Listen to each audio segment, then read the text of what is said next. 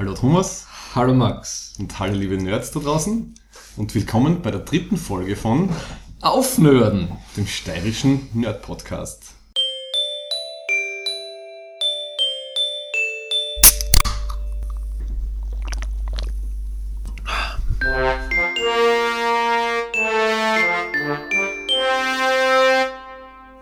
So, Thomas, über was reden wir heute? Heute, aufgrund der immerwährenden Aktualität des Themas, haben wir uns die Außerirdischen ausgesucht. Wer sind sie? Woher kommen sie? Wo treffen wir sie an? Und zwar in ähm, echter Wissenschaft und in Science Fiction. Also diese überschneidende, genreübergreifende Materie werden wir aufgreifen. Äh, haben wir diesmal, glaube ich, die Königsklasse von der So Much Love in His Hate Group, nämlich es wird um Star Trek Voyager gehen. Aufgrund der ähm, Reibungslosigkeit der letzten zwei Diskussionen haben wir uns für ein Reizthema entschlossen und verheizen das somit in dieser dritten Folge. Und der Abschluss bildet dann wieder eine strenge Erwerbsregel. So ist es. So, Als erstes natürlich die Biere. wir greifen zur Erfrischung. Wir dürfen wieder keinen Namen nennen, aber meines ist ein Whisky Malt Red Beer. Und ich trinke eine altösterreichische Biermarke, die im langen PR-Clinch mit einer US-amerikanischen Marke gelegen ist. Ne?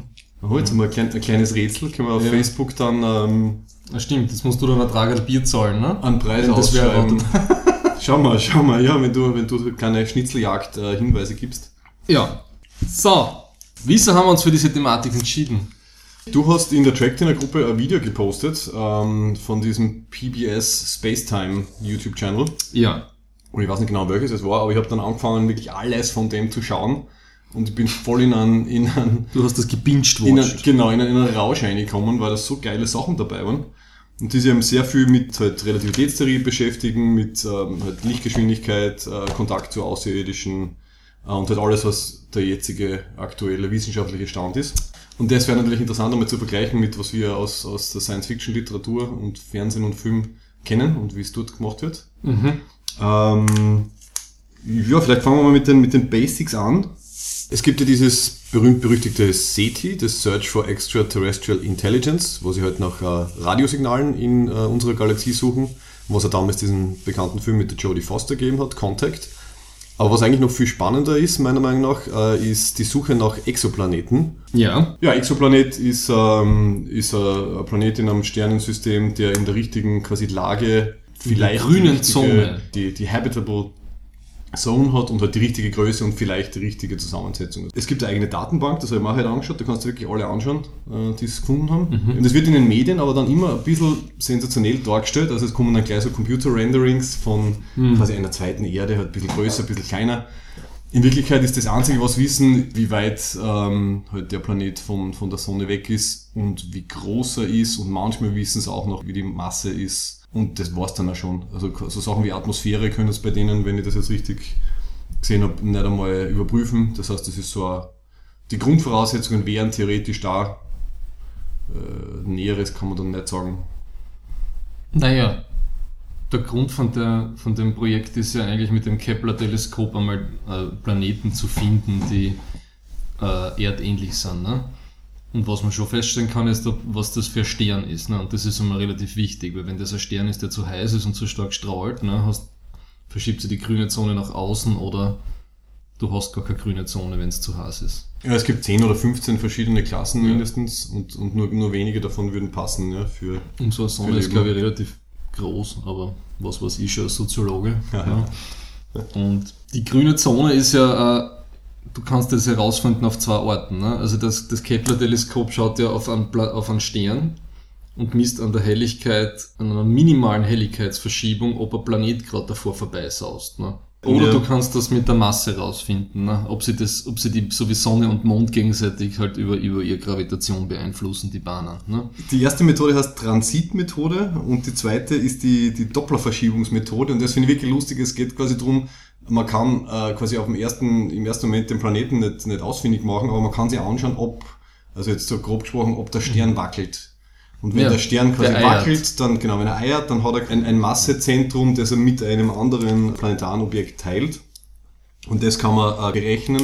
Und das heißt, man hat den Planeten noch gar nicht gesehen, aber man kann aufgrund von statistischen Modellen und Berechnungen dann sagen, da müsste einer sein. Naja, aber aufgrund von diesen Verschiebungen und der Masse kannst du ja dann berechnen, wie groß der ungefähr ist. Ne? Also ich glaube, bei der, bei der Methode der darf nicht Masse groß sein, ne? weil der darf, darf kein Gasriese sein mit, mit viel, mit was nicht, Hunderten oder Tausenden von Erdmassen und so weiter. Mhm. Also da kann man schon mehr rausrechnen, als man ja, also bei der, dieser Doppler-Methode kann man die Masse äh, berechnen und bei der Transit-Methode kann man die Größe berechnen und wenn man dann irgendwie beide zusammentut und dann äh, so eine Direktbildmethode noch schafft, das ist funktioniert nur ganz selten, leider, weil da schaut man wirklich auf den, auf den Stern, während der Planet von vorbeifliegt, nimmt so eine Spektralanalyse. Stern plus Planet rechnet man dann minus Stern und dann hat man quasi die Spektralanalyse vom, vom Planeten und dann kann man manchmal auf, auf Atmosphäre schließen. Aber das geht irgendwie nur bei Planeten, die nicht in der Habitable Zone sind. Also es ist, das ist ähm, noch ein bisschen vermu vermutlich schön zusammengefasst. Wir müssen ein bisschen aufpassen, weil alle Physiker wetzen jetzt schon die Messer. Ne?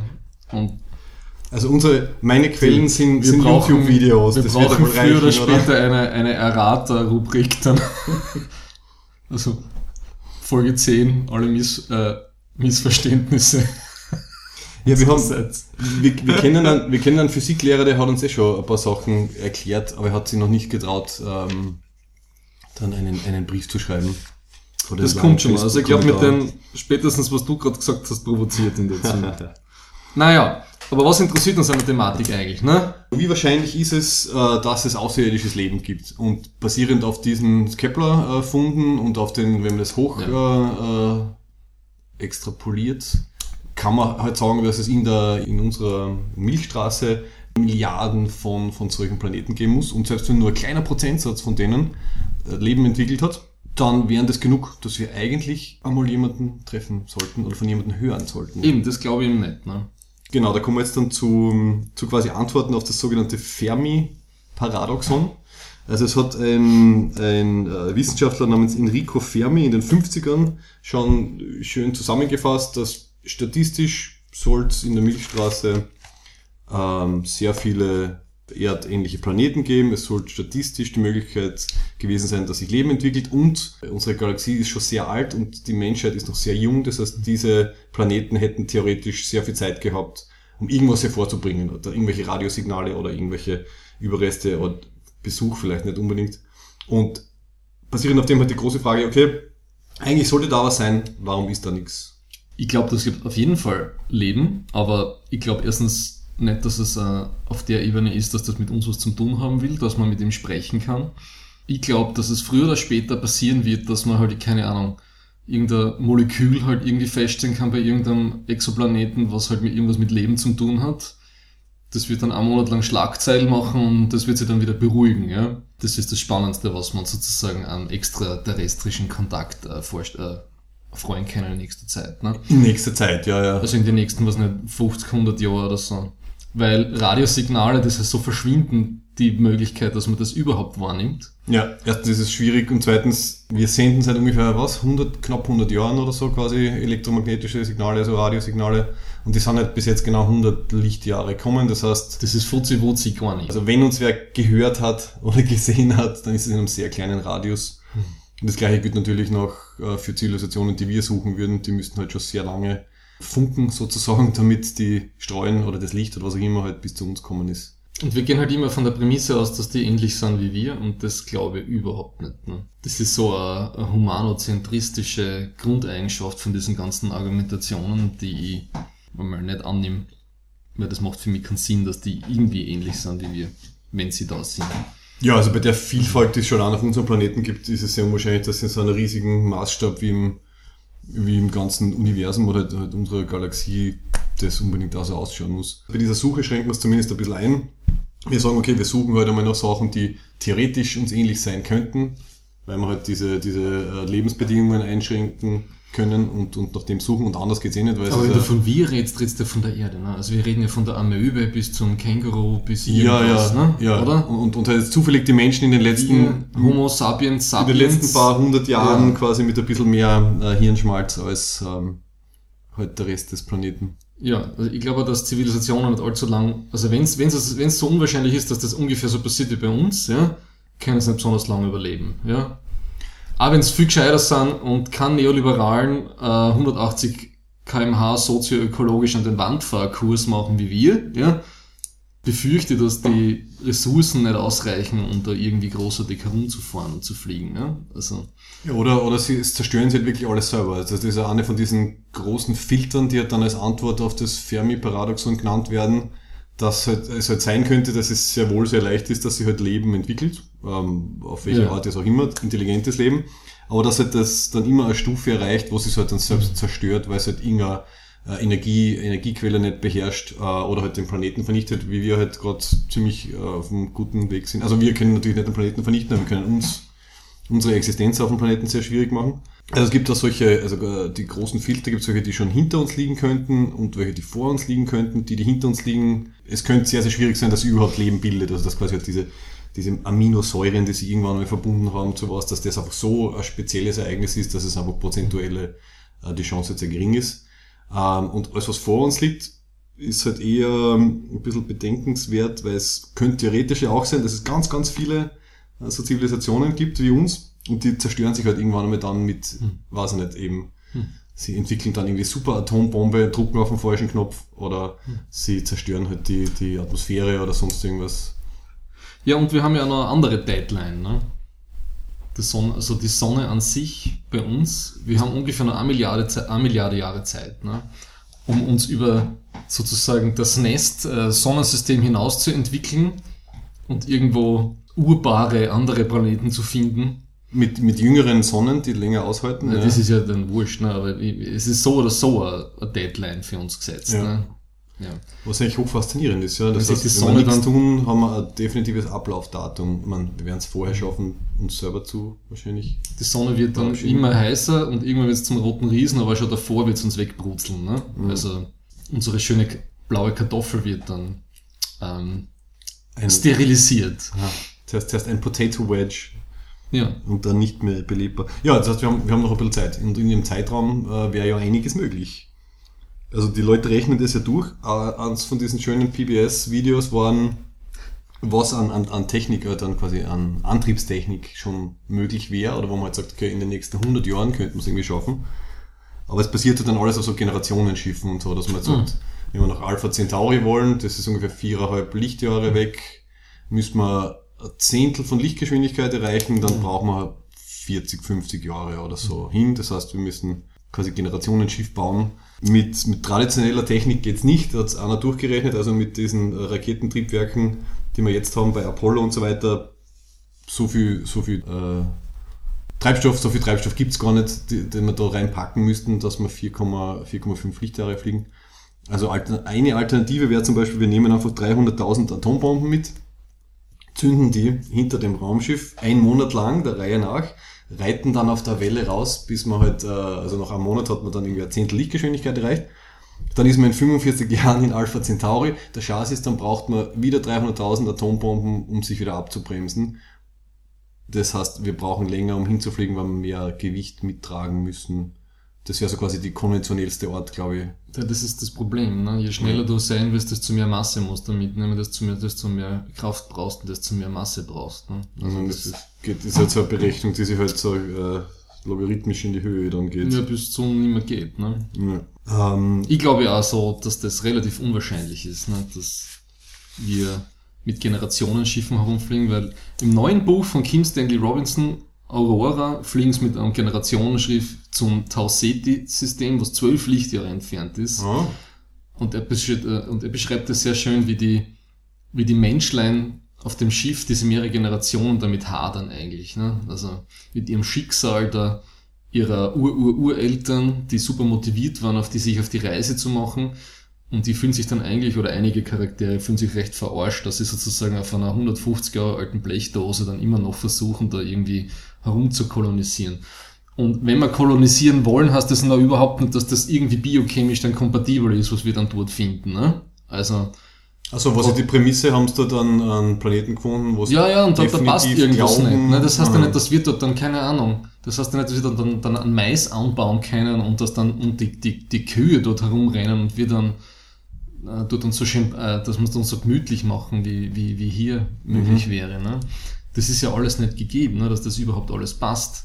Und sie schicken trotzdem die Leute los. Ich meine, sie müssen ja irgendein self-contained System irgendwie im Kopf haben, das sie dort bauen können, wo sie ja überleben können. Ja, das ist, sie fliegen wieder zurück im Buch, ne, weil sie merken, es bringt nichts. Ach so, okay. Sie merken, es bringt nichts, es ist ziemlich scheiße dort und es ist eigentlich nirgendwo so schön wie auf der Erde. Ne? Okay, die wievielte Generation entscheidet das? Ich glaube, das ist die siebte oder achte. Und die sind am Verrecken. Ne? Ah, okay. Du kannst praktisch so ein riesiges Ökosystem wie ein Schiff, so das die Künstlichkeit hat, du hast so viel so, so Metabolic Rifts nennt sich das, ne? du hast einfach so viel Zyklen, die du mitbedenken musst und den ganzen, den ganzen Kreislauf, den Kohlenstoffkreislauf, Schwefelkreislauf, äh, Stickstoffkreislauf, alles mögliche, dass das praktisch, äh, du kannst nicht dieses Perpetuum mobile schaffen, was sich hundertprozentig die ganze Zeit selbst regeneriert. Ne? Mhm. Das Schiff bricht auseinander irgendwann einmal, es geht alles ein, du musst die ganzen Viecher mitnehmen, damit du überhaupt kolonisieren kannst.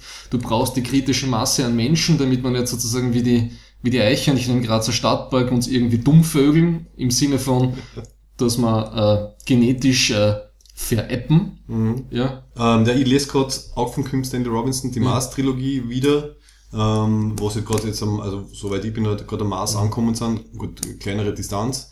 Und da waren sie jetzt sehr gut vorbereitet, sie haben halt gewusst, was, was sie haben. Sie haben sehr viel mhm. Technologie mitgenommen und haben zumindest für die kurze Zeit, wie sie da sind, quasi halt das selbst, mhm. sich selbst erhaltendes System gebaut, weil es halt auch sehr viele Rohstoffe dann am Mars gegeben hat, die man halt Ich bin ja einbindet. ein großer Mars-Trilogie-Fan, aber was er absolut, äh, soll man sagen, sehr äh, convenient umgangen hat, ist die Tatsache, dass der Mars halt kein Magnetfeld hat. Ne?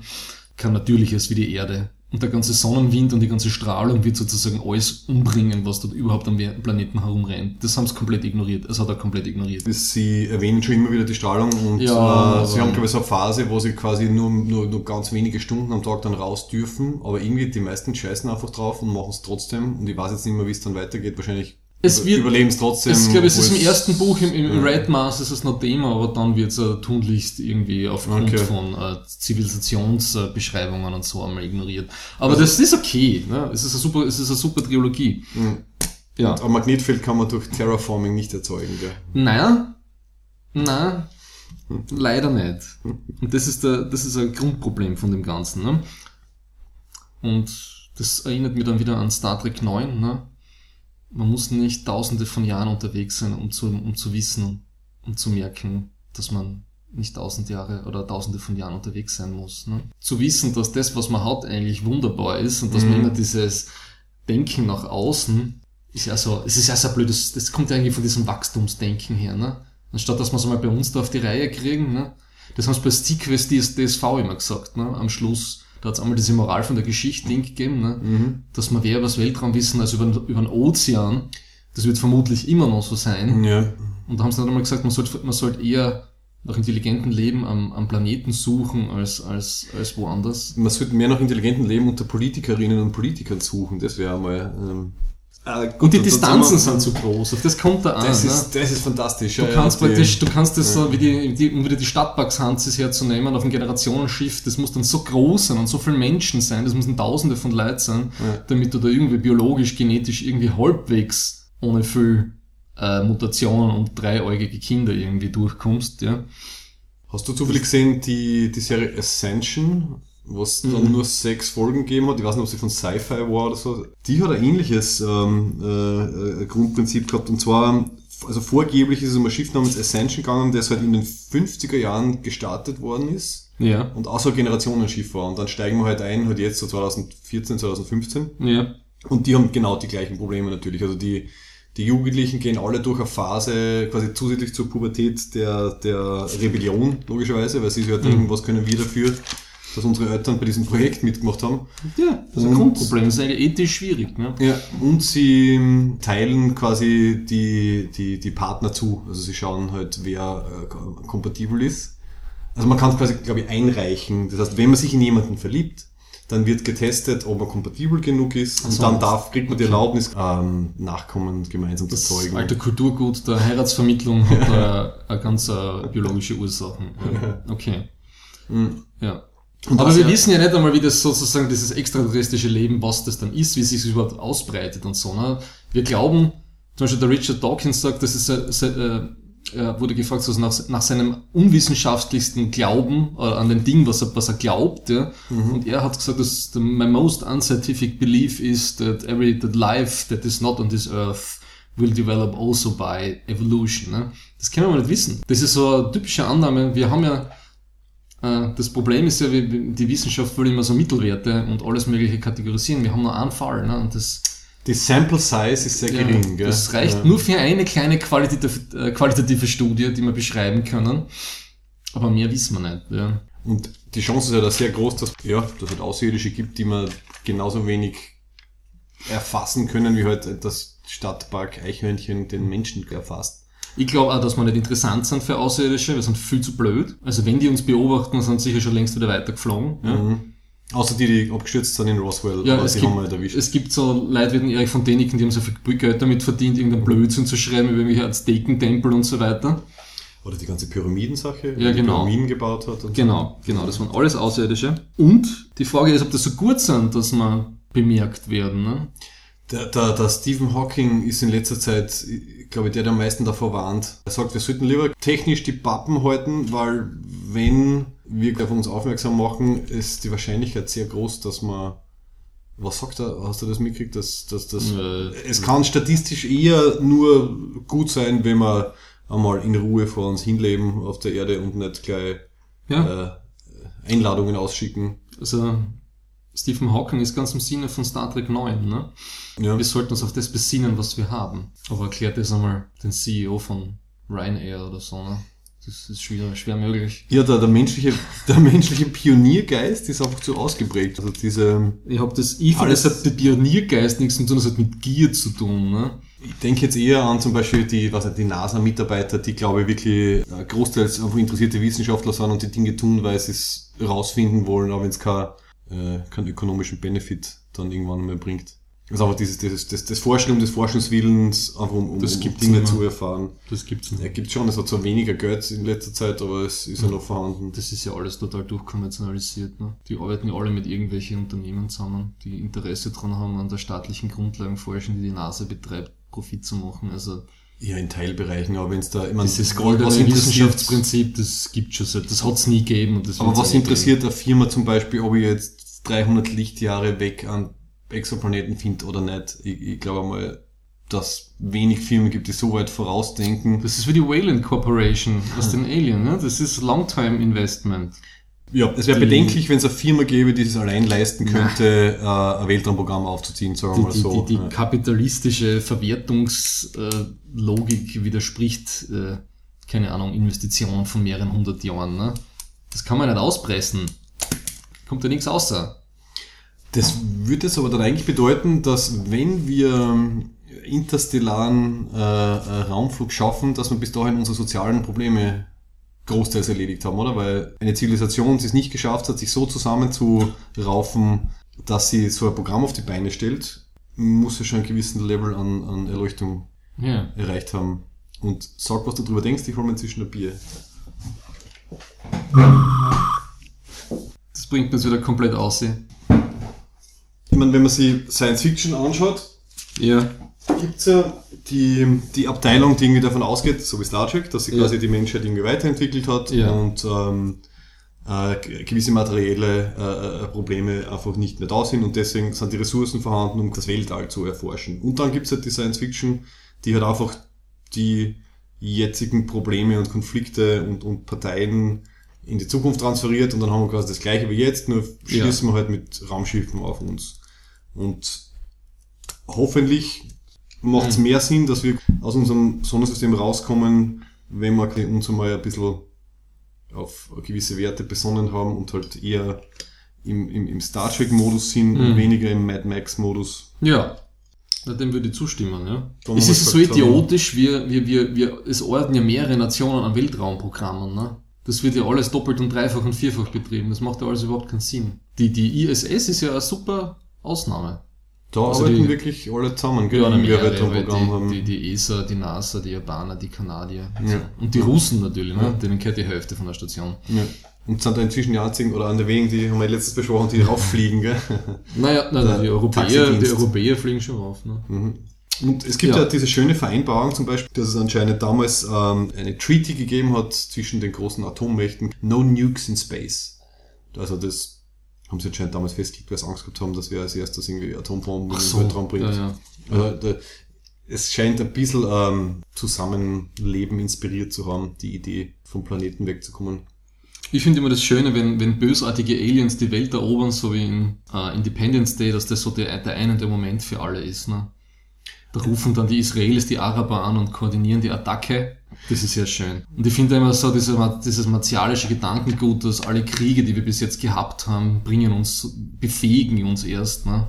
Also wir haben uns zuerst diesen evolu- evolutionären Druck untereinander hingeben müssen, dass wir uns gegenseitig die ganze Zeit abkrageln und dann sind wir so weit, sozusagen die externe Bedrohung zu, zu vernichten. Das ist ein total schönes Bild, finde ich. Okay, das wäre, glaube ich, eine Interpretation. Meine Interpretation wäre, dass wir halt immer ein Feindbild brauchen und idealerweise ist es ein Feindbild, das nicht von der Erde ist, dann können wir uns Der Mond. zusammentun. Ja, aber ich finde, da, wenn wir von Science Fiction reden, gibt es ja ganz andere schöne Beispiele, wie, wie unspektakulär oder anders das auch passieren kann. Ne? Also bei der Expense-Saga, die jetzt auf Sci-Fi raus verfilmt wird, da schickt irgendwie sozusagen eine Zivilisation, von der man eigentlich nie irgendwas mitkriegt, schickt so ein Mol Molekül, Moment, sollten wir jetzt einen Spoiler... Spoiler Äh, Alert, Moment.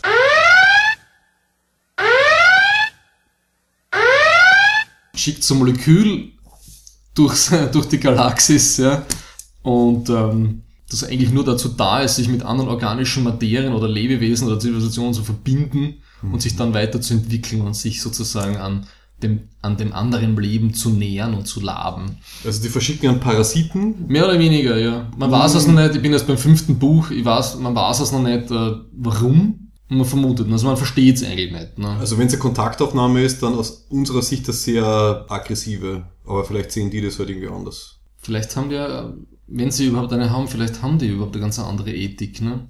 Ja, Vielleicht sind wir wie Ameisen für die anderen. Und die halten sozusagen zum Spaß mal eine Lupe drüber. Die Wahrscheinlichkeit, dass die, dass die, die mit uns Kontakt aufnehmen, äh, viel weiterentwickelt sind als wir, ist, glaube ich, relativ hoch. Ne? weil sie es schon zu uns geschafft haben. Wobei ich glaube, unser größter, unser größter Trumpf ist, dass wir uninteressant sind. Ja. Spätestens wenn es die Voyager 1 Sonde mit der, mit der Grußbotschaft von Kurt Waldheim an alle extraterrestrischen Leben, ähm, Lebewesen da draußen finden, merken sie, dass das eigentlich alles nicht so spannend ist. Ne? Da werden schauen, ist da nicht eine goldene Schallplatte ja drauf? Ja, das ist die goldene Äh, Schallplatte, wo pff, 115 Fotos von allen möglichen Dingen, also wie ein Kind geboren wird und so und die Koordinaten vom Sonnensystem. Also wir haben praktisch auf der Voyager 1 Platte ist alles drauf, was äh, eine Alien-Invasionsflotte so wissen muss. ne? Also die denken zwar, die sind freundlich, mal sind die blöd, ne? weil das ist ja so, ja, gut. Kurt Waldheim, UN-Generalsekretär, Ah, deswegen ja, haben sie ja. das machen lassen, als Sprecher aller Nationen. Ne? Okay. okay. Österreich, wie immer, ne? Wie Zwei Weltkriege und das intergalaktische Hallo. Ich finde ja eine super Bilanz für so ein kleines Das, das Land. wird so super passen. Ja. Immer vorn dabei und dann fahren wir immer ein. Ja. Das wird dann der, der erste intergalaktische Krieg dann. Ne? Aber ich glaube, der wird sehr kurz sein. Bevor wir merken, dass er, dass er angefangen hat, wird er schon wieder vorbei sein. Ich glaube, das wird das Spannendste an der ganzen Sache. Hast du den ähm, Forever War gelesen? Selbstverständlich. Weil das ist auch so eine schöne. Von Äh, Haldemann. quasi die Menschheit hat quasi einen, einen Gegner, den man irgendwie nicht gescheit versteht. Ja, das war ein Ähm, Missverständnis. Sie haben versucht, auf dem einen Planeten, es ist, es ist, glaube ich, der eine Planet ist kolonisiert worden und dann haben die anderen, die, die, die anderen Aliens irgendwie was gefunkt und dann war irgendwie ein Missverständnis, man hat es nicht verstanden und hat irgendwie halt zum Schießen angefangen. Ne? Bei Babylon 5 war das auch so, wie die Menschen die Minbari Ja. das erste Mal treffen, äh, die Minbari aktivieren alle Waffensysteme, weil es Ja. ein Zeichen der Ehrerbietung ist und dann der menschliche Kapitän zuckt irgendwie aus und fängt zum Schießen an. Wobei das einfach keine Logik hat. Ne? Also zum Gruß einer, einer, einer Spezies, die ich nicht kenne, fahre ich meine Waffen hoch, dass das... Schau, also aber die- du wendest wieder menschliche Logik an. Nein, aber Also- die Minbari-Logik soll zumindest so weit sein, dass das ein, ein bisschen ein feindlicher, als feindlicher Akt gedeutet werden kann. Ne? Also, Eben, eben nur aus unserer Perspektive. Du hast vorher selber gesagt, dass wir quasi ein bisschen Ja. zu arrogant sind und ähm, eigentlich nicht sagen können, was andere Spezies vielleicht als, als äh, halt quasi Ehrerbietung oder als normal oder so. You got me there. Ich wünsche mir so eine, eine Klingverhör-Variante der Begegnung, zum Beispiel wie der Alf, ne? Ja. Alf äh, von Melmac. Das war total süß, ne? Den Film habe ich nie gesehen, das soll total traurig sein. Er wird ja gefunden am Schluss. Ne? Es hat einen Film gegeben. Alf, der Film Mhm. war dann, wie er flieht und gefunden wird. Und ich glaube, dann kommt er ins Labor oder so irgendwas. Das ist die Hardcore-Variante von E.T., oder wie? Ja, ich, ich hab's noch eben. Oder E.T., ja. Aber auf jeden Fall ziemlich, ziemlich äh, grausig, also wie ich das als Kind gesehen habe. Wie er dann so, so kreidebleich ähm, in, in diesem Untersuchungsraum liegt. Ja. Wir haben let im letzten Podcast kurz über Oblivion geredet, außer Ja. ich habe es rausgeschnitten, ich weiß es nicht mehr. Ähm, und, Kein da kommt, Kommentar zum Rausschneiden. und da kommt ja so ähm, äh, quasi Alien-Spezies vor, die schon sehr weit entwickelt ist, die wirklich ganze Planeten äh, als, als Ressource quasi sieht. Die lutschen die Erde aus. Ja. Die, und dann mit einem sehr langfristigen Plan, weil zuerst irgendwie die, sie zerstören den Mond, Hm. dann warten sie bis einmal ganz viele Menschen sterben, dann schicken sie quasi eine Klonarmee runter, machen alles andere fertig und dann fangen sie gemütlich an, Hm. das Meer auszusagen. Also das wäre so ein Beispiel für ja, äh, äh, eine Alien-Spezies, Spezies, die uns halt so als, als, als Ameisen sehen würde. Weil die, glaube ich, sogar so super mechanisiert war oder so. Also hat man überhaupt noch biologisches Leben gesehen oder waren das wirklich nur mehr künstliche Intelligenzen oder so? Ich meine, das könnte das nächste sein, dass irgendwann mal nur Das mehr... war so ein, HAL 2000 Verschnitt. Der, war, der Oblivion war ja super Rip-Off von unglaublich viel Zeug. Ne? Es war, das nennt man gerade ein Pastiche, eine, Ja. eine liebevolle Pastiche und Hommage. Da war ja das, das rote Lämpchen war da oben in dem Raumschiff, also dann hoch in die Luft springt. Ne? Und, die, und die Stimme hat sehr ähnlich gelungen, oder war vielleicht sogar die gleiche wie die von GLaDOS von, von Portal. ja, möglich. Aber das ist auch eine von den Theorien, wie, wie sie ähm, Zivilisationen weiterentwickeln könnten. Eine heißt Matroschka-Theorie, wo dann eine ganz weit entwickelte Zivilisation um eine Sonne herum einen riesen Computer baut. Es werden alle ähm, Ach so, die ähm, Dyson Sphere meinst du? Okay. noch später als die Dyson Sphere. Ähm, es gibt ja gar keine biologischen Lebewesen, mehr, sondern die sind, die, die, die Gehirnfunktionen werden hochgeladen in einen Computer. Ach, die Singularity. Und dann, Okay. lebst, dann lebst du unendlich, äh, so wie in der Matrix und ja, kannst quasi machen, was du willst, bist, bist eine non-korporale Lebensform, solange halt der, der Stern irgendwie funktioniert Mhm. und die, die Energie irgendwie da bleibt. Und Dyson-Sphäre, genau, ist davor. Das wäre eine Zivilisation, die halt noch äh, biologisch korporal vorhanden ist. Corporeal, was man das auf das, das Deutschen gleich heißt Körperlich. körperlich. Ah, danke. Ähm, aber schon, aber quasi die gesamte Energie eines Sterns nutzt. Ich, ich habe jetzt zwei Sachen gelesen. Also einerseits gibt es diese Theorie von der Dyson-Sphäre, wo wirklich der Stern und halt die Sonne quasi umschlossen ist mit einer, Die findet der Eine Captain Hülle. Picard ne, mit Scotty. ja, genau, großartige Folge. Und äh, die zweite Keine Theorie, Voyager-Folge. oder, okay? oder ursprünglich war ja eigentlich gemeint, dass es natürlich nicht eine durchgehende Hülle ist, weil es einfach materialtechnisch nicht möglich ist, sondern halt äh, viel einzelne Komponenten, die halt zusammenwirken. Also mehr so ein Cluster, der um die Sonne drumherum ist. Hat es dann irgendwo geheißen, dass das eigentlich so gemeint war, weil es irgendwie einfach sehr unrealistisch ist, dass man so eine riesengroße Hülle baut. Gleich wie die, die Ring World oder so, die wesentlich weniger Material braucht, aber trotzdem mit im Weltall vorhandenen äh, äh, Mhm. Molekülen nicht machbar ist, weil es die Kräfte einfach nicht aushaltet. Ja, das war ja, also wenn man sagt, okay, wenn die an, äh, die ganzen Zivilisationen sich alle schon längst digi- digitalisiert haben, interessiert sich, äh, interessieren es uns noch viel weniger. Deswegen hören wir von ihnen wahrscheinlich nichts. Die Ja. sitzen alle in ihren Matrix-Computern und Ich glaube einfach, dass wir zu blöd wenn und wenn es Alien-Signale gibt, sind wir zu blöd dafür, sie zu lesen. Ne? Weil der Edward Snowden im Gespräch mit Neil deGrasse Tyson hat gemeint, dass die vermutlich so eine hohe Verschlüsselung haben, dass es einfach wie äh, das galaktische Hintergrundrauschen klingt. Ne? Ähm, also im, ja, im Gegensatz zu den Menschen momentan, die ja alles schön, schön unverschlüsselt herumschicken und von der NSA lesen lassen. Ja, und die, die Viecher, wie sie ausschauen, also die Alien-Viecher, da gibt's ja immer so sehr anthropogene Vorstellungen. Ne? Das ist die, die eine TNG-Folge ist super, wo sie erklären, warum die ganzen Spezies gleich ausschauen. Das hat keine maskenbildnerischen Gründe, sondern es hat äh, mit so einer Urspezies zu tun, die überall die Saat des Lebens genetisch verstreut hat. Ne? Sehr raffiniert, ja, ja. Also die Hintergrundgeschichte ist anscheinend da, dass sie irgendwie die, einzigen Lebewesen in der Galaxie waren und sie waren so traurig, dass sie niemanden anderen gefunden haben. Und für die Paramount Studios war es eine total günstige Lösung eigentlich, ne? dass man sich nicht irgendwie was überlegen muss. Und nach 30 Star Trek, äh, nach 30 Jahren Star Trek wird es ähnlich erklärt, ja.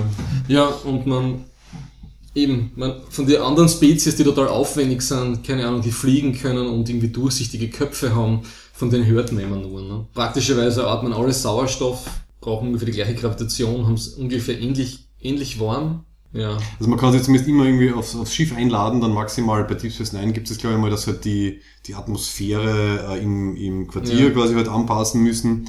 Ähm, aber prinzipiell geht's. Gut, das nächste ist, dass es so Sachen wie halt der, der Universal Translator gibt. Das ist, Kommunikation ist dann halt auch nie ein Mhm. Problem. Also es gibt kaum Wesen, die sich nicht einfach durch Sprache verständigen. Das haben sie bei, bei Farscape am besten gelöst mit den Translator Microbes, ne?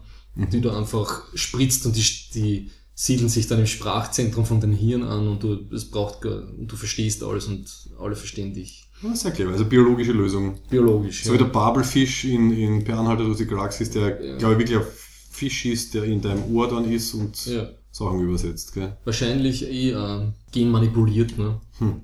Und nicht vegan vermutlich, ne? Die Lösung. Ah ja, das wird eine große Bevölkerungsgruppe ausschließen dann. Bei Fastcat ne? gibt's ja die Dentix, ne? Die, die, Dentix. die Dentix, die, die, die praktisch die Zahnpasta Zahnbürstel-Kombination der Zukunft. Das sind so kleine blutegelgroße Dinge, die du in den Mund nimmst, die praktisch äh, wie der kleine Putzerfisch dem äh, Mantarochen dir im Mund alles reinigt. Ah, okay, okay. Also und da ist noch einiges an Potenzial. überleben die dann? Also spuckst du es dann aus und kannst du es wiederverwenden? Oder? Äh, Ja, sie sind grauslich zum Essen. In der Anfolge haben sie kein Essen mehr auf, auf der Moja und da versuchen sie welche zu braten und zu essen und sie sind einfach ekelhaft. Okay. sind ungenießbar. Mhm. Und, aber es gibt ja da total andere Alien-Formen und Varianten. Zum Beispiel, Bleiben, wir noch kurz bei Star Trek. Ich finde Star Trek ist ein sehr, sehr, schöner Ja, Fall. bitte. Ähm, also wir, wir wissen natürlich, dass halt die Aliens so ausschauen, weil sie halt nicht das Budget gehabt haben, alle Aliens irgendwie super kreativ äh, mit Make-up zu machen. Also ich habe mir halt kurz ein Doku über, über Star Trek Voyager zum Beispiel angeschaut. Und äh, der, der den so Neelix- gut hast du dich vorbereitet. so gut vorbereitet, ja. Mhm. Der, der Ethan Phillips, der den Neelix spielt, ähm, den hat man gesehen, der, der sitzt halt wirklich dann jeden Tag um halb vier in der Früh, Mhm. geht er in seinen, in seinen Make-up-Trailer und lässt sich halt dann vier Stunden lang oder drei Stunden lang umschminken. Also, Der Jar Binks des Star Trek-Universums.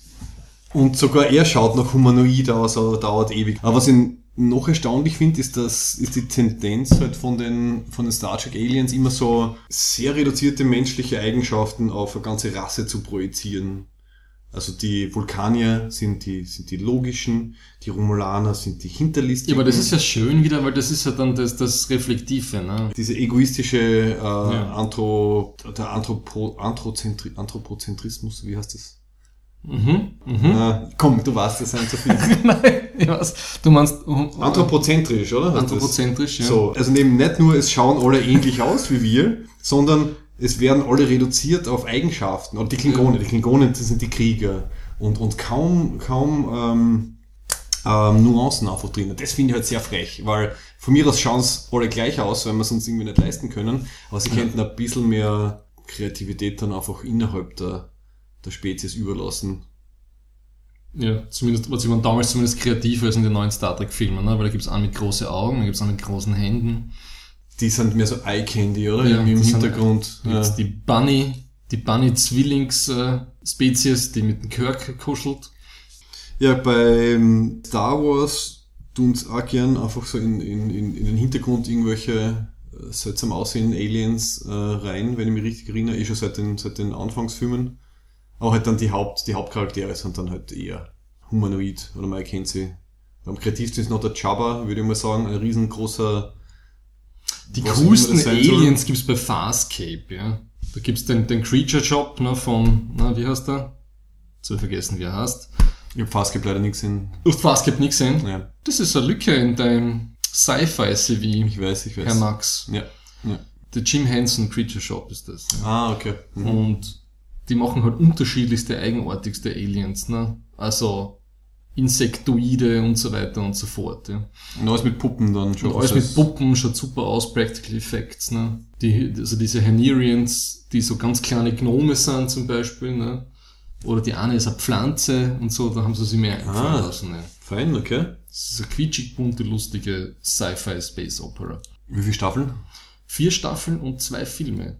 Ja, das war so, die haben das ja vor Firefly geschafft, eine fan-based Conclusion zu machen, ne, vom, Mhm. vom Franchise, ne. Also die Filme waren dann crowdsourced, oder wie? Nein, nein, aber sie haben die, die, die, sie haben Sci-Fi irgendwie, dadurch, dass die Fan-Pressure so groß war, haben sie das Studio dazu überredet, äh, zumindest ein Double-Feature TV-Film-Abschluss zu machen von der Serie. Ah, okay. Was ich, wenn wir auf der Suche sind nach Aliens, die quasi wirklich ganz kreativ dargestellt werden, äh, was mir da einfällt, ist zum Beispiel vom, vom Stanislav Lem, das Solaris. Ah, das habe ich nicht, das habe ich nicht, das kenne ich nicht. Okay, es hat, es hat auch eine russische Verfilmung gegeben, die habe ich nicht gesehen in den 70er Jahren, wirst du Mhm. wahrscheinlich George nicht kennen. Verfilmung, ne? Und dann eine George Clooney Verfilmung, die aber leider wirklich nicht gut ist. Also das, was ich vom Lem gelesen habe, ich kann mich am Solaris am besten erinnern, weil ich das teilweise für na, Seminararbeit im, im Studium oder so und so verwendet habe, wo quasi die außerirdische Intelligenz ist quasi ein, ein wie ein riesiger Ozean, der um, um einen ganzen Planeten drumherum ist Mhm.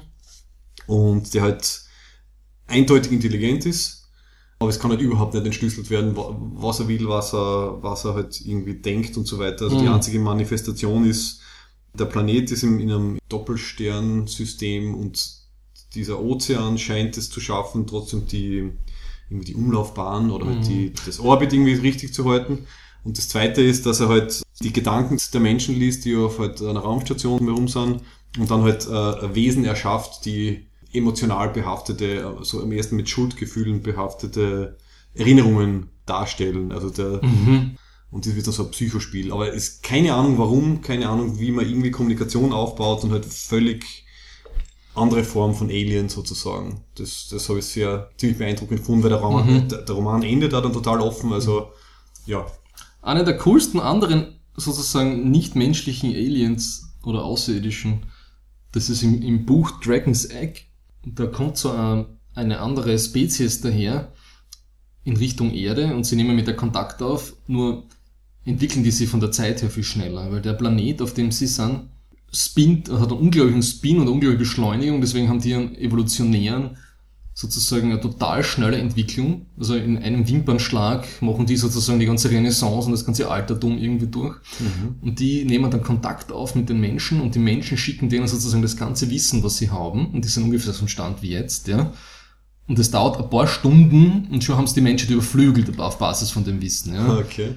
Und das sind so kleine Amöben, ne? das sind, die schauen aus wie so kleine Austern, glitschige, die irgendwo herumgleiten, weil der kleine Planet total schnell sich bewegt, also schnell äh, sich um die äh, äh, ro- rotiert und, und, eine hohe Gravitation hat. Ja. Das ist das, eben deswegen bin ich der Meinung eben, das kann man in den in Büchern immer nur am besten fassen, das, das, das Nichtmenschliche. Mhm. Ja, weil der Fantasie halt mehr einfach überlassen wird und man es nicht visualisieren muss, Ja, sondern halt das dem, dem Leser oder der Leserin überlassen kann. Weil es ne? halt sauteuer ist, ne? Ja. mit CGI oder, oder, oder geschweige denn Practical Effects, das irgendwie glaubhaft rüberzubringen. Ne? dadurch, dass man es visuell darstellt in einem Film oder in einer Serie, macht es halt, es halt schon wieder fest in einem Rahmen. Und du kannst in einem Buch Hm. kannst Sachen beschreiben, die Gedanken sind frei. vage genug bleiben. Ja, Das Wort ist mächtig. ja, ja. Die, Fe die Feder ist mächtiger als das Schwert, wie Indiana Film und Jones, TV sind wie Dr. recht, Jones Senior gesagt sind hat. rechteckig und sind eingeschränkt. Ja. Oder es gibt halt die Außerirdischen, die so eine unsichtbare Hand sind, also wie bei Interstellar, da weiß man nicht so richtig, wer, wer das ist und so weiter und so fort. Ne? So wie ich es in Erinnerung habe, ist es doch quasi eine zukünftige Version von den Menschen, oder? Wer weiß. Vielleicht sind wir Kommt das unsere, nicht raus? Ich vielleicht sind unsere eigenen Aus Außerirdischen. Hm. Obwohl der Film zum Beispiel misslungen ist, hat mir die, die, das Szenario von District 9 gefallen. Ne?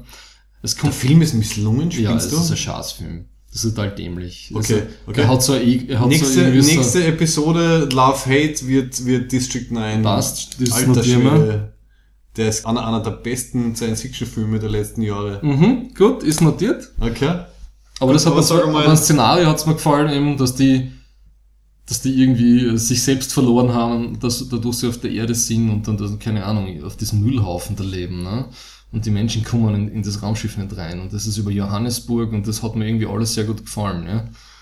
Ja die, ja, die Theorie war, glaube ich, dass sie einfach die, ganze Arbeiterklasse da zufällig halt irgendwie war und Ja. sie haben halt keinen mehr gehabt, Ja. der das Raumschiff starten kann. Aber das hat mir gefallen, ne? Das habe ich cool gefunden. Die ganze Geschichte, dass der dann zum Alien wird und dann sich verwandelt, das ist so so blöd. Und die ganzen Kampfszenen waren alle so auf Ego-Shooter-Basis. Und das- hebt, hebt, hebt er die Ja. Munition auf, im, Ja? im wahrsten Sinne des Mach Wortes. mach ich. Ähm, weil du vorher gesagt hast, halt quasi, also falls es Aliens sind bei Interstellar, die halt schon, schon also vierdimensional quasi leben, was auch sehr nett war bei Slaughterhouse Wir leben auch 5. vierdimensional, Max. Na, aber das Bewusstsein, Ach so. weißt, meine. Ähm, ja. Das ist wie die Propheten in Deep Space Nine.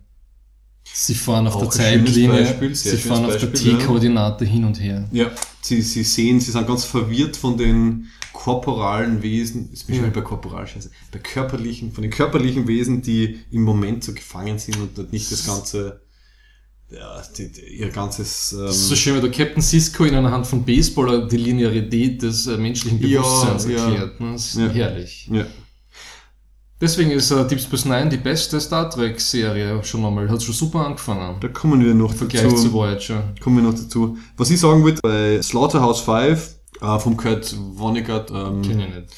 großartiger Autor, da kommen die, die Tralfamadorianer vor und das sind also vierdimensionale Wesen, die äh, nach der Beschreibung von Vonnegut ausschauen wie so Klo-Pömsel. Die auch- sind vierdimensional und sie, sie kidnappen dann, glaube ich, den Protagonisten und, und finden das halt immer ganz erstaunlich, dass er halt äh, Tod und Krankheit und Verletzung, was er immer so arg findet, weil sie sehen halt immer alles. Er existiert zu so und so vielen Momenten. Da schaut er mal voll okay aus. Da schaut er halt nicht so gut aus, weil er halt eine Leiche ist. Und das relativiert dann irgendwie schon sehr die, die Sicht auf die Dinge. Auf welche Dinge?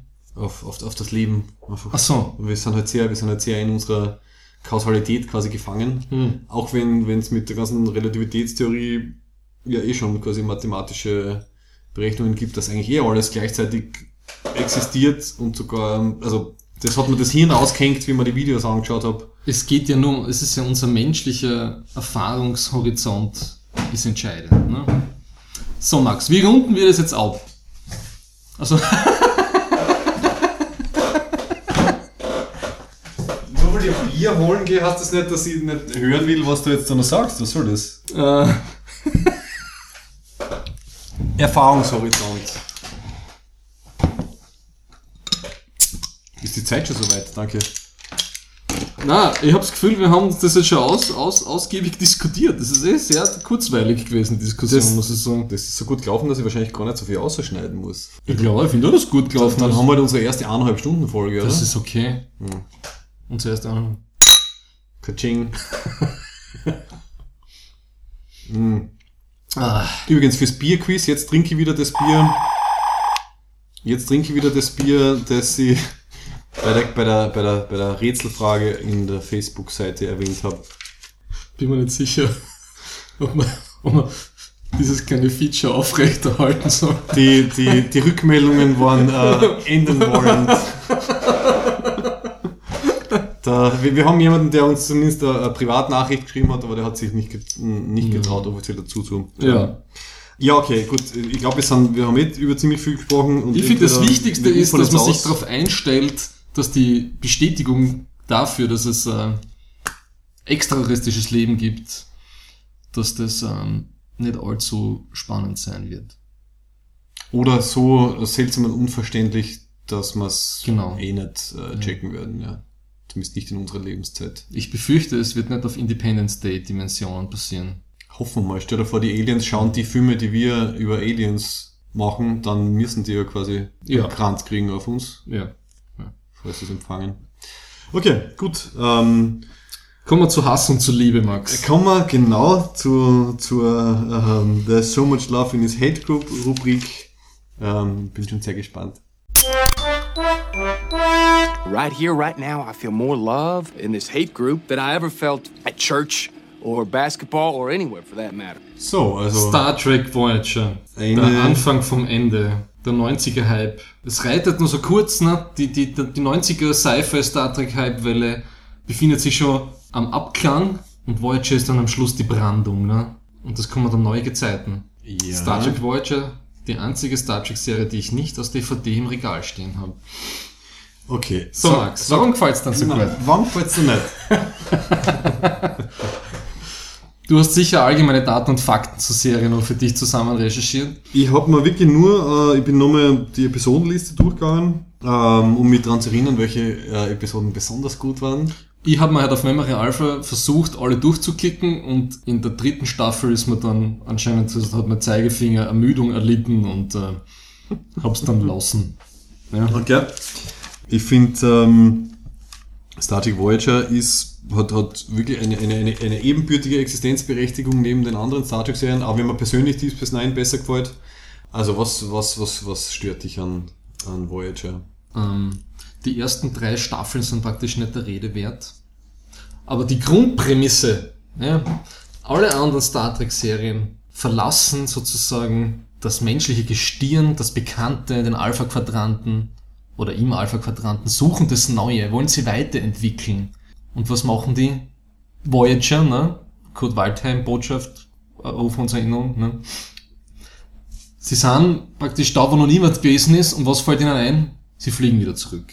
Das ist so irgendwie der Aufhänger für die ganze Serie. Wir wollen zu dem zurück, was wir wissen und was wir kennen. Das ist, nein, nein, es ist, geht rein um, um die Grundkonstellation, in der das angebracht Also- ist. Ne? also du- Alle anderen Serien gehen nach außen, sind Entdecker und die flüchten, so, die wollen heim in, in, in, den, in den Schoß der Menschheit. Ja? Das, das ist eine sehr, sehr seltsame Interpretation. das ist die Grundprämisse von Voyager. eine interessante Interpretation. Und was man noch nervt, Und ich meine sie- interessant, nicht positiv in dem Fall. ja, ja, ich weiß. Na, das ich habe das schon verstanden. Ja. Ja, na, äh, äh, äh, äh, Und fertig, ja. sie sind technologisch allen überlegen, denen sie begegnen. Ja. Das ist nochmal zum Kotzen. Ja. Fertig? ja. Okay. Na, und die ja, oberste Direktive wird äh, mit Füßen getreten. Ja. Das Setup finde ich, finde ich großartig, ähm, weil es seit der alten Star Trek Serie eigentlich die erste Serie wieder war, die wirklich diesen, diesen Pioniergeist ähm, und die, die, diesen, diesen Forschungswillen irgendwie am, am, am, am meisten, sei ruhig, sei ruhig, am meisten ausgedrückt hat. Forschungswille? Ja, weil wenn du nämlich so weit Ah. weg bist, die sind 70.000 Lichtjahre Ja. von zu Hause weg. Es ist einfach wirklich garantiert alles neu, was sie treffen. Was halt bei TNG und Deep Space Nine nicht so ist, weil sie heute in ihrem Alpha-Quadranten, Beta-Quadranten Gamma-Quadrant, herumnudeln. Gamma-Quadrant, Space Nine dann ein bisschen mit dem Gamma-Quadranten. Bistel. Ja, aber es spielt noch sehr viel, noch sehr viel quasi zu Hause auf der Station. Das heißt, super, super Setup, weil du einfach die Möglichkeit hast, wirklich ganz neue Sachen aufzumachen.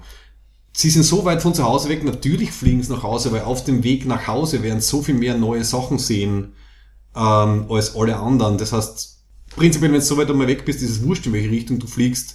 Du wirst sehr, sehr viele Jahre neue Dinge entdecken. Da macht es natürlich Sinn, dass ich heimfliege und das zumindest zu Hause erzählen kann, was ich alles entdeckt habe. Also ich sehe überhaupt kein Problem. Sie sind quasi Heimkehrer und Forscher gleichzeitig, gezwungenermaßen. Und die technologische Überlegenheit äh, ist auch dadurch relativiert, dass sie halt ein kleines Schiffchen sind, was auch wieder äh, äh, ein gutes, ähm, eine gute Idee für das Grundsetup war. Es ist eben nicht die Enterprise D mit 1000 Leuten und äh, das Flaggschiff der Föderation, sondern sie haben was, 150, 160 Leute. Es ist ein Und man kleines lernt Schiff. in sieben Staffeln acht Leute davon kennen. Das ist jede Serie so. Man Ah, braucht, ist man braucht einen Kern. Bullshit von der Serie. Man, man braucht einen gewissen Kern von, von Charakteren. Deep Space Nine Deep Space Nine macht das ein bisschen, von Charakteren. Deep Space Nine macht das ein bisschen besser, ähm, aber es gibt nur so und so viel, auf die du dich konzentrieren kannst. Das heißt, was mir da... Ich bin aber noch nicht fertig. Ja, warte, lass mir noch kurz was, weil Okay. das jetzt gerade dazu passt. Ja. Was mir an Voyager eben neben diesen, diesen quasi, ich bin wirklich ganz weit weg von zu Hause und, und ganz allein und muss was erforschen, so gut gefällt, ist eben diese, das familiäre irgendwie. Du bist auf einem, am Schiff, es ist Ja, klein, ja. es sind 150 Leute, ähm, und es hat für mich viel mehr diesen, diesen, Familiär, du Diesen- gehst jeden Tag in die Bar und dort sitzen Harry Kim und Tom Paris, die Oberlangweiler aus dem Delta-Quadranten. aber auf Deep Space Nine reden sie auch nur mit den gleichen Leuten und auf der Enterprise in TNG ist der Alltag, äh, den sie da durchmachen, sind auch immer die gleichen Leute. Das sind fünf Jahresmissionen, also Die sehen Charaktere sind- Unterschied. Die Janeway hat für mich sozusagen Star Trek historisch eine super Begründung, weil sie die, weil sie die erste Captain ist. Ja? Ja. Das ist super, ist er der beste Charakter von der ganzen Serie. Ja? Der erste Offizier ist schon so ein kompletter Akuchi Moyan Rohrkrepierer. Das ist der langweiligste erste Offizier, den ich jemals gesehen habe.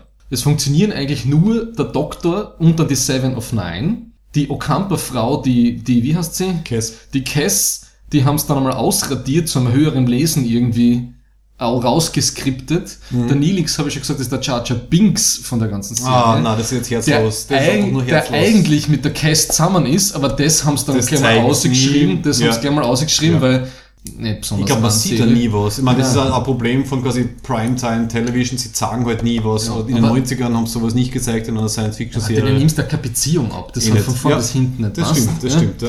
Die Holodeck-Folgen, ich sag noch Captain Proton, sind alle Das zum Abspülen. das war erst sehr spät. Sie haben dazwischen, vor allem mit dem, eben mit dem Doktor, haben sie großartige Kombinationsfolgen gehabt, so quasi, wo er äh, sein, seine Beschaffenheit als quasi holographisches Wesen dann in Holo, äh, ähm, Holodeck-Episoden gezeigt hat und so weiter. Also jetzt nicht Captain Proton, das waren zwei, drei Folgen. Diese ganze Marquis, wir müssen zusammenarbeiten, damit wir nach Hause kommen. War auch Plotline fällt ihnen praktisch komplett durch den Rost, nachdem es war, der Dominion ja, es War war, sehr gute, ja. es war eine sehr gute Prämisse, ähm, die sie ein bisschen zu wenig durchziehen. Also in der ersten Staffel schaffen sie es noch. Sie vertrauen sie dann zu schnell. Es gibt dann irgendwann einmal Erfolge, wo Und das ist dann immer so, gerade brauchen wir es, "Ha, wir sind ein Marquis, na das können wir jetzt nicht. War jetzt irgendwie drei Jahre überhaupt kein Problem, aber jetzt haben wir wieder Marquis. es gibt dann auch Folge, wo sie quasi ein Holodeck-Programm finden, wo irgendwer für so einen Ernstfall geplant hat, dass die Marquis irgendwie die Voyager übernehmen und dann, dann kommt das Thema wieder auf. Ähm, Der Tuvok ist ein langweiliger Vulkanier. Kann- Hast, kannst du dich erinnern, diese, diese wunderbare Folge Learning Curve, wo er irgendwie so drei ähm, Low-Level ähm, Marquis-Leuten quasi irgendwie versucht, Starfleet-Sachen beizubringen. Die ist fantastisch. Der Tuvok ist. Ich erinnere Ist- mich ist- mit Grauen an, gut. sie haben versucht, immer den Tuvok mit dem Nilix irgendwie zusammenzubringen, weil der Nilix so das lustige, emotionale ist und der Tuvok der Vulkanier. Ja, Die Kontraste Folge funktionieren. Tuvix, wo sie verschmelzen, Eine der besten Folgen. Eine der besten Folgen, okay. Ja. Dann noch die andere Folge, wo sie in dieser Zeitspalte gefangen sind und irgendwie mehrere Jahre am Planeten leben. Und der Nilix zum Tuvok sagt, wir haben den Oktober gegessen.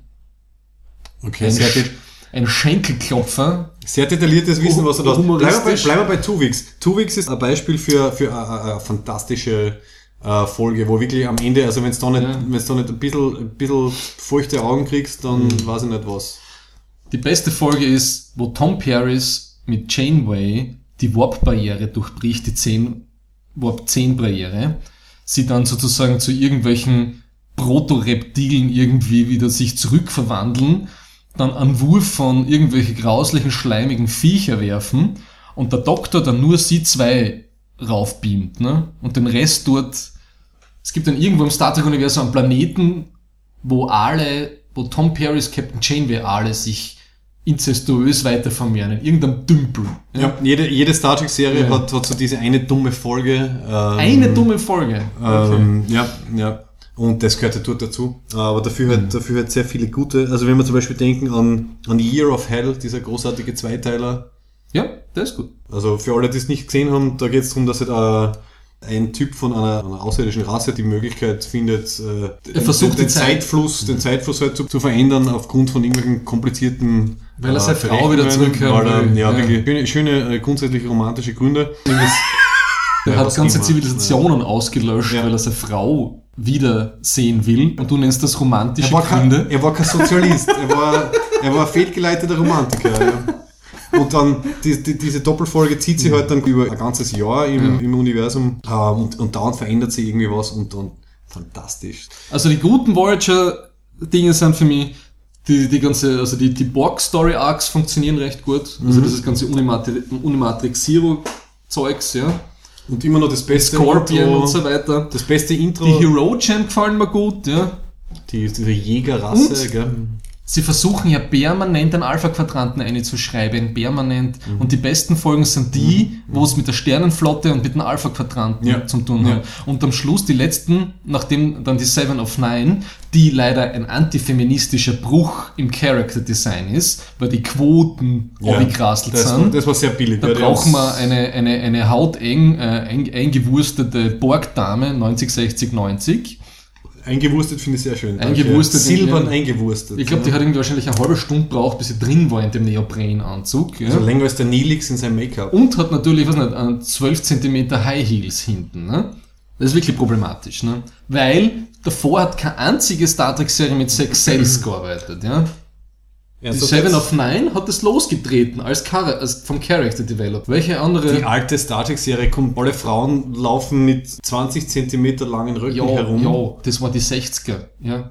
Das Ja. ist eine andere Ära. Ja, das muss man im Kontext der Zeit sehen. Ne? Schau dir an James Bond aus den, schau dir an Sechs- James Bond aus den 60ern an. Sean Connery schmust alles an, ob's will oder nicht. Ja, ja, das, das- kommt aus dieser Madman war in der Zeit, okay? Aber insofern hat die alte Star Trek-Serie genauso auf Sex Cells gesetzt wie dann Voyager mit, mit der Seven of Nine. Wir sollten uns zumindest ein bisschen ethisch weiterentwickelt haben. In TNG ist es äh, wunderschön gelungen. Da gibt's keinen Charakter, der irgendwie Boobies haben muss, damit er interessant ist. Bei Deep Space Nine gibt's das nicht. Und dann Voyager. Und dann kommt dann die Enterprise, wie heißt sie? Die Jolene Blalock, die, die T'Pol. Mhm. Ja. Eigentlich traurig. Gut, bei Enterprise haben sie dann diese Dekontaminationsszenen eingeführt, wo immer dann die T-Pol drinnen waren, wo sie sich dann gegenseitig äh, Ja. halb ausziehen haben müssen und so Ja. halt einschmieren mit irgendeiner Antistrahlungscreme. Und, wenn man Bleib, Voyager... bleib, mal- bleib, mal- Entschuldigung, du, du, du hast angefangen mit, ähm, was, was cool war und was ich auch cool finde bei Voyager. Wenn es halt darum gegangen ist, quasi, wie kommen wir heim oder wie, wie, wie bringen wir irgendwie eine Nachricht nach Hause. Und die Folgen, sind wir uns anscheinend einig, waren irgendwie sehr gut. Also da finden sie Das ganze der, Pathfinder-Projekt. Ne? und in der ersten oder zweiten Staffel gibt es schon eine Folge, wo sie so ein, ein, ein, quasi ein Mini-Wurmloch finden. Und dieses Mini-Wurmloch äh, wird dann aber quasi, sie kommunizieren dann mit einem romulanischen Schiff erstens und zweitens stellen dann fest, dass das quasi 20 Jahre in der Vergangenheit ist. Und so, so super herzzerreißende Folgen eigentlich. Oder wo sie halt nach Antriebsmöglichkeiten suchen, wo sie halt schneller weiterkommen. Das hat immer sehr gut funktioniert. Also haben sie quasi die Prämisse wirklich durchgezogen in, in ein paar Einzelepisoden um ordentliche Motivation für die Geschichte halt weiterzubringen.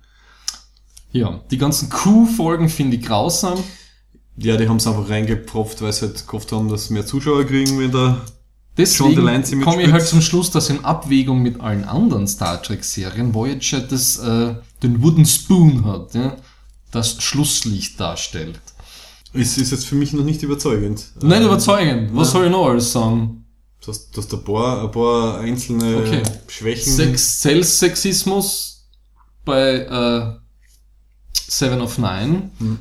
Der Cast generell ist scheiße, bis auf die Janeway. Also Janeway ist großartig, der Holodoc ist großartig, Nilex mag ich auch sehr, Tuvok Wie mag kannst ich. du Nilix? Du magst Jar Jar Binks sagen, wenn du Nilix magst. Oh, how low can you go? It's a low blow. Die Cass hat nicht funktioniert, Belana Torres, die Schauspielerin war nicht gut und der Charakter war nicht besonders. Na, war okay. Also die Cass hat nicht funktioniert, das stimmt. Du haben es einfach, weiß nicht, auf sie Fenrich. Kim war sozusagen immer, hat, war sieben Jahre lang der kleine Bub und der Protégé von, von Captain Janeway. Na, ein bisschen entwickeln hat er schon durchgemacht. Er verknallt sich in die, genau, er verknallt sich immer in, die, in, den, in den Zwilling, den er nicht haben kann. Er verknallt sich in die Seven of Nine. Aber da und gibt's noch ein paar andere Sachen. Aber da ja. gibt's so schöne Szenen, wenn halt der Kim und der Paris Akuchi Moya, Chakoti ist problematisch. Die, die Anzahl Folgen, wo sie sein, seine, ähm, seine Heritage hervorstreichen, sind ein bisschen nervig, das stimmt. Aber sonst, äh, in, in seiner Rolle als ehemaliger Marquis-Anführer, dann versus die Janeway, das bringen sie ein paar Mal raus. Schönes Konfliktpotenzial. Und auf Deep Space Nine so ein Serienformat wieder zu wählen, ja. Das war so super serialized bei Deep Space Nine. Das war so unglaublich dicht, das war so cooles, so coole Handlung. Was machen sie bei Voyager? Sie machen wieder diese One-Shot-Episoden-Dinge die ganze Zeit hintereinander. Ja, aber vielleicht gerade deswegen, weil wir halt nicht zusammen das gleiche Konzept laufen haben will, weil die waren ja parallel für ein paar Jahre. Also das ist, was ich bei Deep Space Nine sagen würde, ich finde, die, die, die Storylines sind sehr gut ab, ab der dritten, vierten Staffel, aber sie opfern dann der großen Storyline und dieser sehr kriegslastigen und sehr lokal Erde äh, äh, bezogenen Sache, opfern sie halt ein bisschen diesen Explorer und, und Gut, mein. Punkt ist und das nur, hat dass- Voyager dann quasi geboten. Also es war ein guter, gerade weil es parallel gelaufen ist, war es eine gute Wahl, finde ich. Sie haben, sie haben gewusst, sie müssen was anderes machen, sie haben es gemacht. Sie haben Plotholes, die sie gewaschen haben. Sie Sie haben, jede Star Trek-Serie hat, hat Plotholes. am besten sind diese biomimetischen Gelbacks, die das ganze Schiff irgendwie steuern, die total wichtig sind. Und dann sagen sie, aha, wir haben noch mehr 18 Ersatzdinger, sagen sie irgendwo in der, in der, in der dritten Staffel nie wieder davon gehört. Ne? Sie Die- sagen die ganze Zeit, sie haben noch mehr, wie viel? Die 35? Shuttles, die sie Shuttles, haben, ja. Shuttles haben sie dann mehr anscheinend.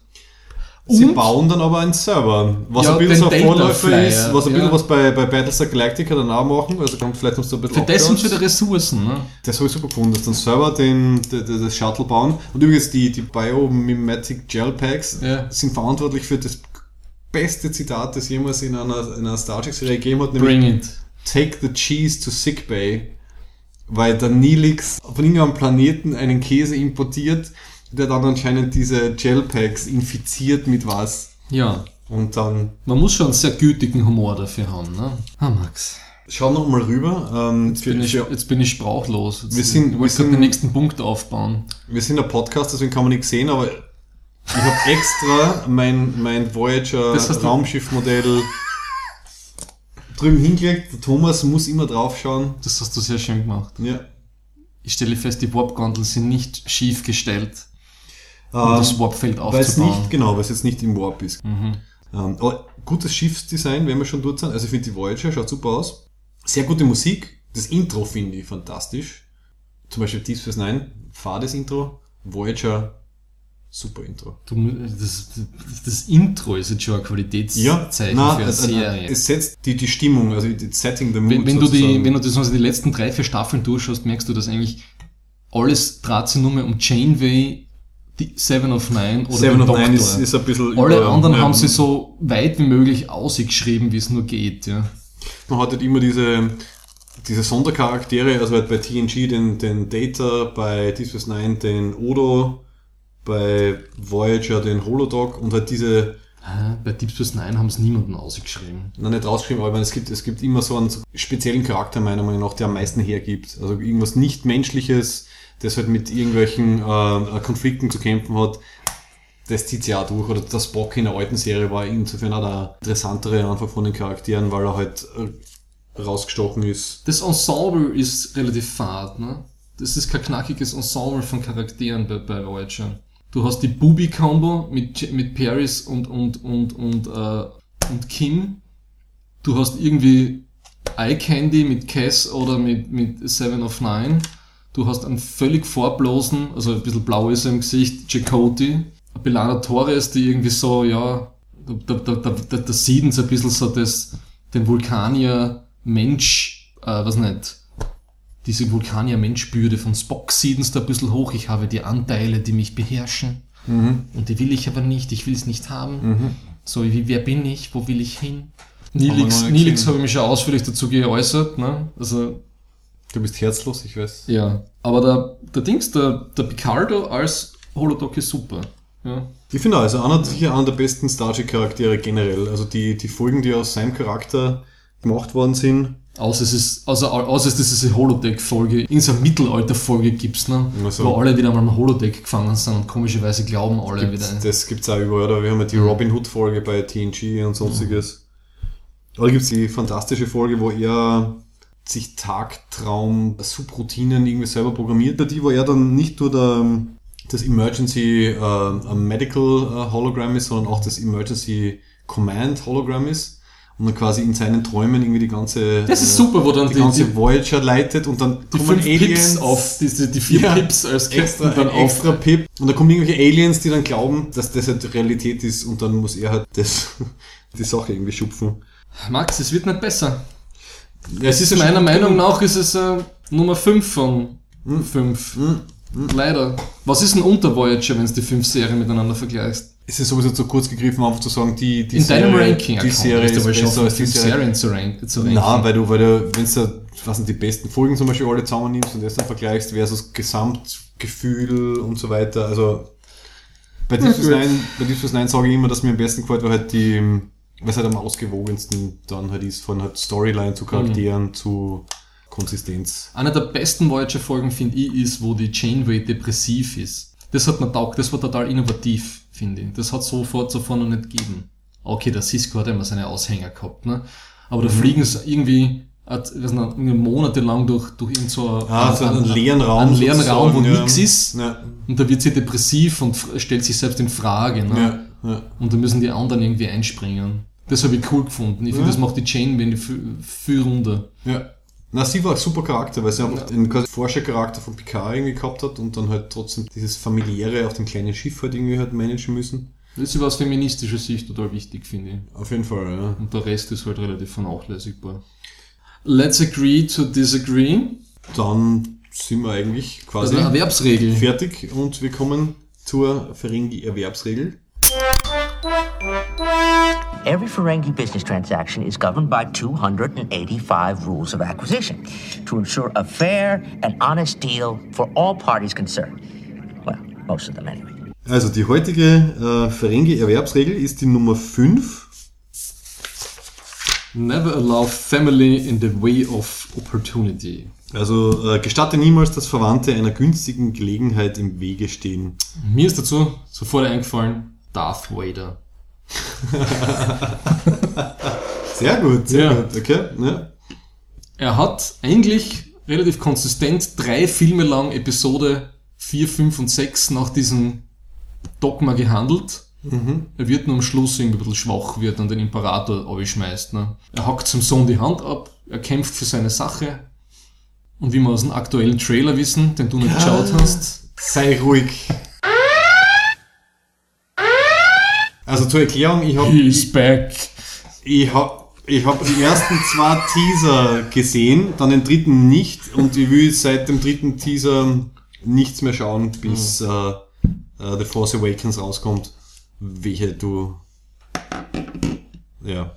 So, ähm, Was ist dir zu dieser Verstehe. Erwerbsregel eingefallen? das, das Einzige, was mir dazu eingefallen ist, eigentlich das Umgekehrte. Also im, im echten Leben äh, wird das, glaube ich, nicht so beherzigt. Es hat vor ein paar Monaten diesen Fall gegeben, wo Inga, wo zwei ÖVP-Parlamentarier sie das irgendwie so hin und her geschupft haben. Der eine hat seinen Sohn beim anderen als Assistent, als parlamentarischen Assistent untergebracht. Äh, eine Stelle, Ja. die, glaube ich, weiß nicht, 5, 6, 7.000 Euro oder so bringt. Und der andere hat dafür, ich glaube, seine Ordinationshilfe, weil er irgendwie Arzt war oder so, beim, bei, beim, beim ersten untergebracht. Sie haben quasi Sohn versus Ordinationshilfe getauscht und so klassischen Nepotismus, wie wir in Österreich ja äh, oft haben, geleistet. Das heißt, ich glaube, dass man eher so im echten Leben die Familie ist nicht, steht nicht im Weg, sondern sie wird sehr schön integriert.